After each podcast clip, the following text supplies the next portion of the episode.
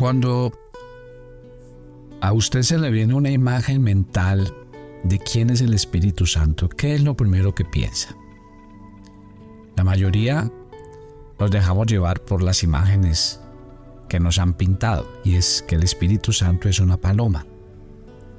Otros a veces tratamos de concebir al Espíritu Santo y no somos capaces de tener una impresión clara. Déjenos a través de esta serie que Dios impacte su corazón para que usted conozca quién realmente es el Espíritu Santo. Buenos días, soy el pastor Carlos Ríos y este es nuestro devocional maná, una aventura diaria con Dios. Tome su agenda devocional para hacer sus apuntes del día y empecemos con el Evangelio de Juan capítulo 15 versículo 26 que dice, pero cuando venga el consolador, a quien yo os enviaré del Padre, el Espíritu de verdad, el cual procede del Padre, Él dará testimonio acerca de mí. Esta palabra consolador en griego es paráclitos. Se compone de dos, está dividido en dos palabras. Para, que significa junto a, y kaleo, que significa llamar. Entonces, de ahí viene el concepto llamado a estar a nuestro lado. Cuando la Biblia habla del Espíritu Santo, indica que es un intercesor, alguien que conforta, alguien que ayuda, un abogado, un consejero.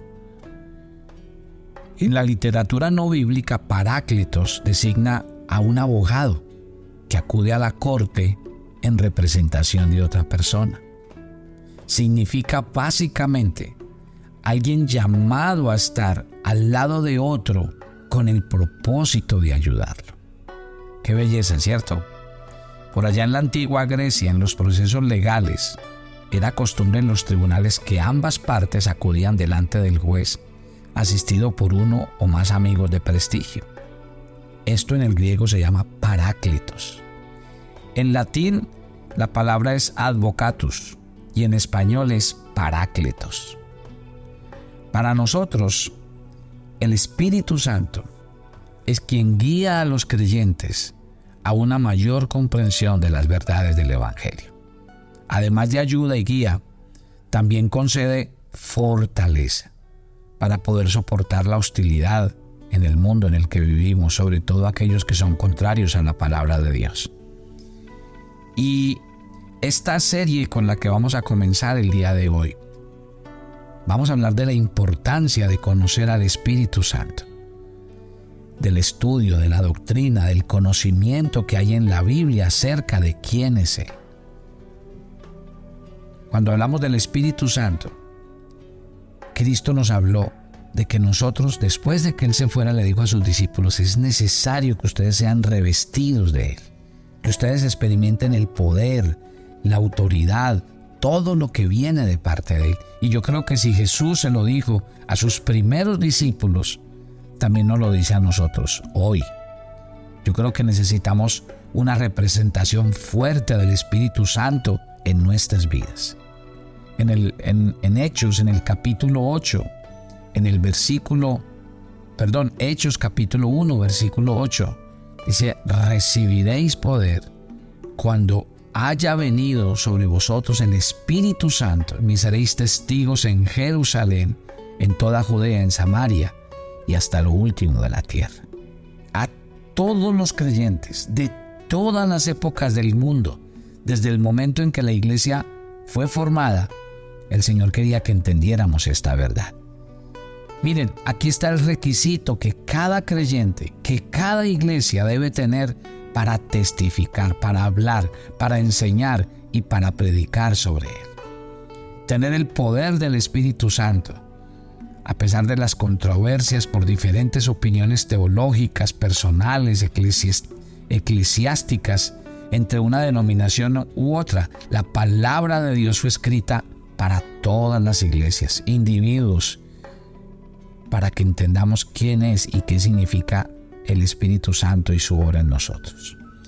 Usted y yo no podemos ni omitir, ni negar, ni deshacer eh, la profunda realidad de la Biblia acerca de quién es el Espíritu Santo. Efesios capítulo 5 versículo 18 dice, antes bien, sed llenos del Espíritu. Mire que aquí necesitamos como creyentes en el Señor Jesucristo entender nuestra dependencia del Espíritu Santo para poder vivir una vida espiritual victoriosa y feliz, para tener una vida eh, integral con buen testimonio, sólida, bendecida y un ministerio donde se note la presencia, el poder, la gracia, la llenura, el gozo, donde se note que hay Espíritu Santo. Tal vez una de mis grandes preocupaciones y por eso he pedido a Dios que me diga qué, qué trabajar durante este tiempo y por eso llegamos a la conclusión de que vamos a desarrollar esta serie. Porque uno se pregunta, o sea, para mí es una pregunta como pastor. Yo se la quiero hacer y usted me va a escribir en el, en el canal de YouTube, escríbame sus comentarios. Le voy a hacer una pregunta y usted me va a responder o usted me va a escribir y me va a hacer preguntas ahí en el eh, en nuestro canal de YouTube donde usted puede hacer sus comentarios, escribir, preguntar y nosotros vamos a estar muy atentos a responder. Le hago una pregunta. ¿Por qué hay tantos cristianos derrotados, débiles y fracasados?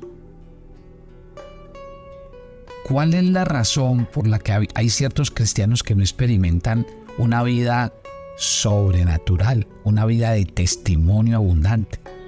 Porque hay personas y cristianos donde no experimentan, por ejemplo, el poder del Espíritu Santo para orar, para interceder, sino que como que la experiencia religiosa que viven es como muy plana, como que nunca pasa nada, ni en sus oraciones, ni en su relación con Dios, ni en sus tiempos personales o de iglesia, nunca pasa nada.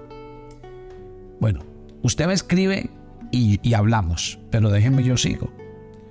Yo creo, yo creo que la mayoría de estos cristianos no conocen al Espíritu Santo, no tienen comunión con Él. De la misma forma, hay muchos ministerios e iglesias donde no se habla del Espíritu Santo. Entonces, si no hay conocimiento, si no hay comunión, si no hay una relación, entonces vivimos sin motivación, sin poder, sin unción, sin alegría al predicar el mensaje. Y por eso es que hoy existen cristianos e iglesias apáticas, tristes, secas, sin vida y sin el gozo, póngame en atención, sin el gozo de estar ganando almas para Cristo.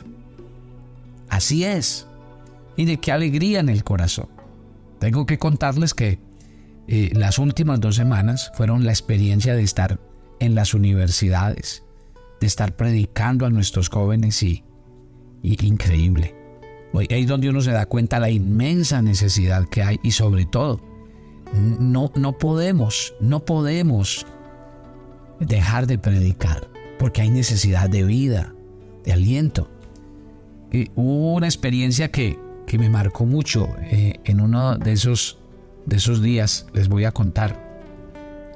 Siempre que nos subimos, pues como llegamos a ciudades donde, donde no conocemos nada, pues nos movemos por, el servicio de transporte público en un taxi.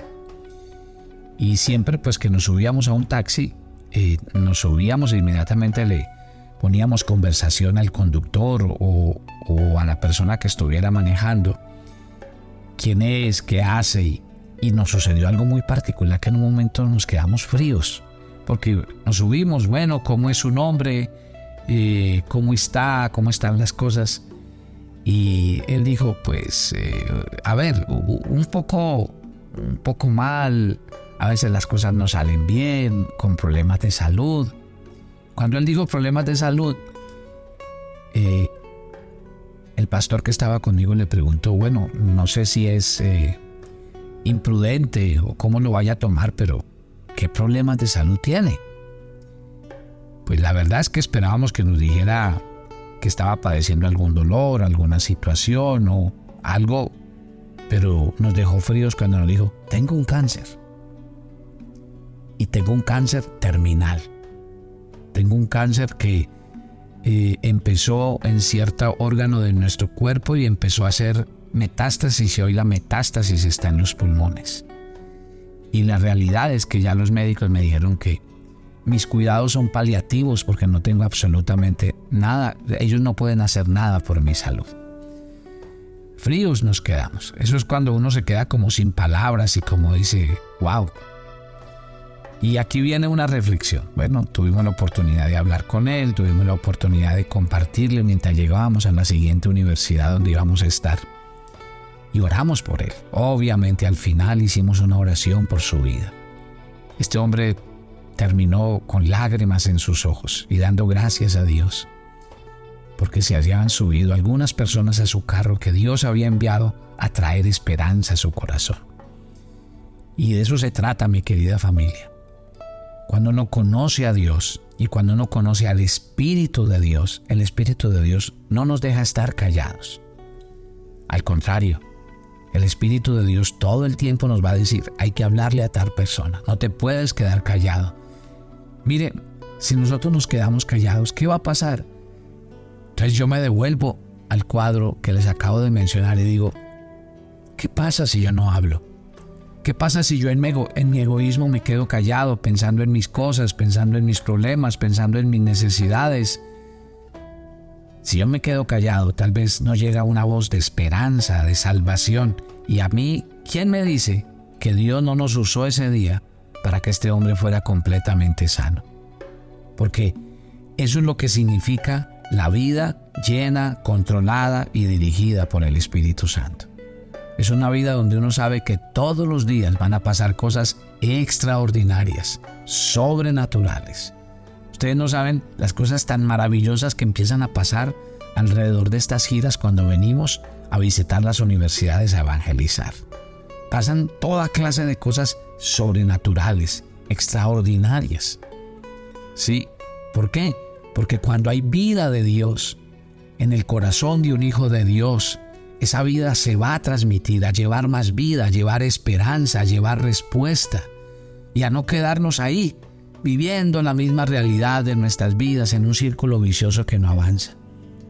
Como cristianos, tenemos una obligación, anhelar, buscar, estudiar, comprender y por sobre todo, desear la dulce presencia del Espíritu Santo en nuestras vidas. De lo contrario, seremos cristianos eh, pusilánimes, apagados y sobre todo derrotados por el enemigo.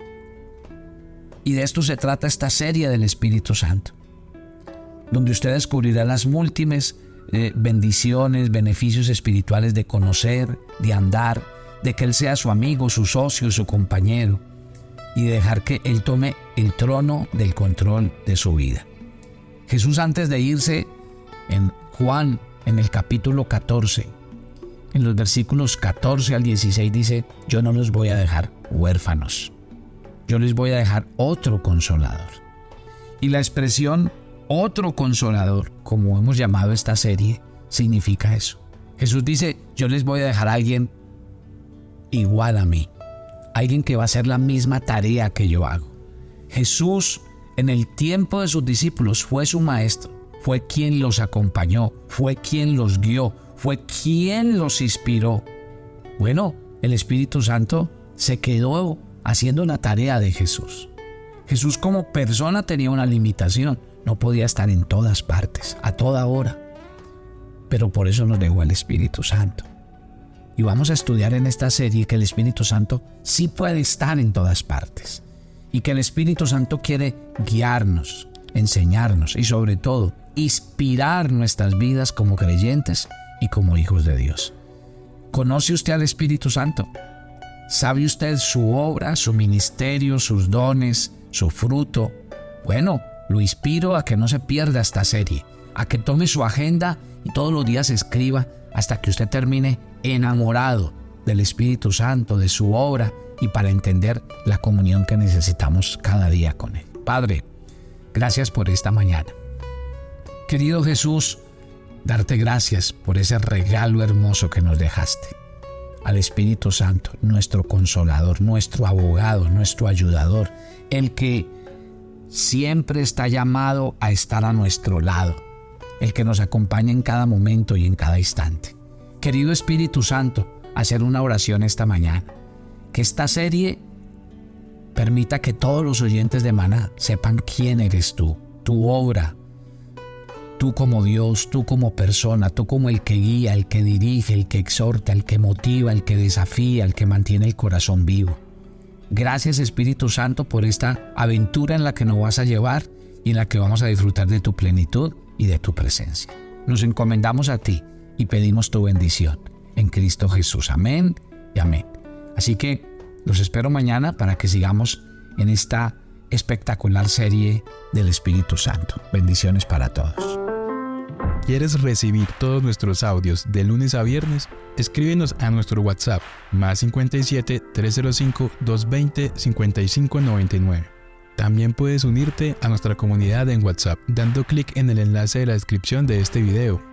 Te invitamos a unirte a nuestra comunidad. Toma tu agenda devocional, maná Hoy es el día 57 en nuestra agenda y el pasaje sugerido para la lectura en tu devocional personal el día de hoy es Colosenses 3 del 18 al 22. La palabra de Dios nos dice la manera correcta de comportarnos y esto es porque Dios sabe lo que nos hace bien. ¿Y tú sí estás cumpliendo las recomendaciones que aplican para tu vida? Te invitamos ahora a que respondas las preguntas que encuentras en tu agenda que te llevarán a conocer cada vez más a Dios y crecer en tu vida espiritual. Y para confirmar tus respuestas, visita nuestra cuenta de Facebook Devocional Maná o nuestra página web devocionalmaná.com.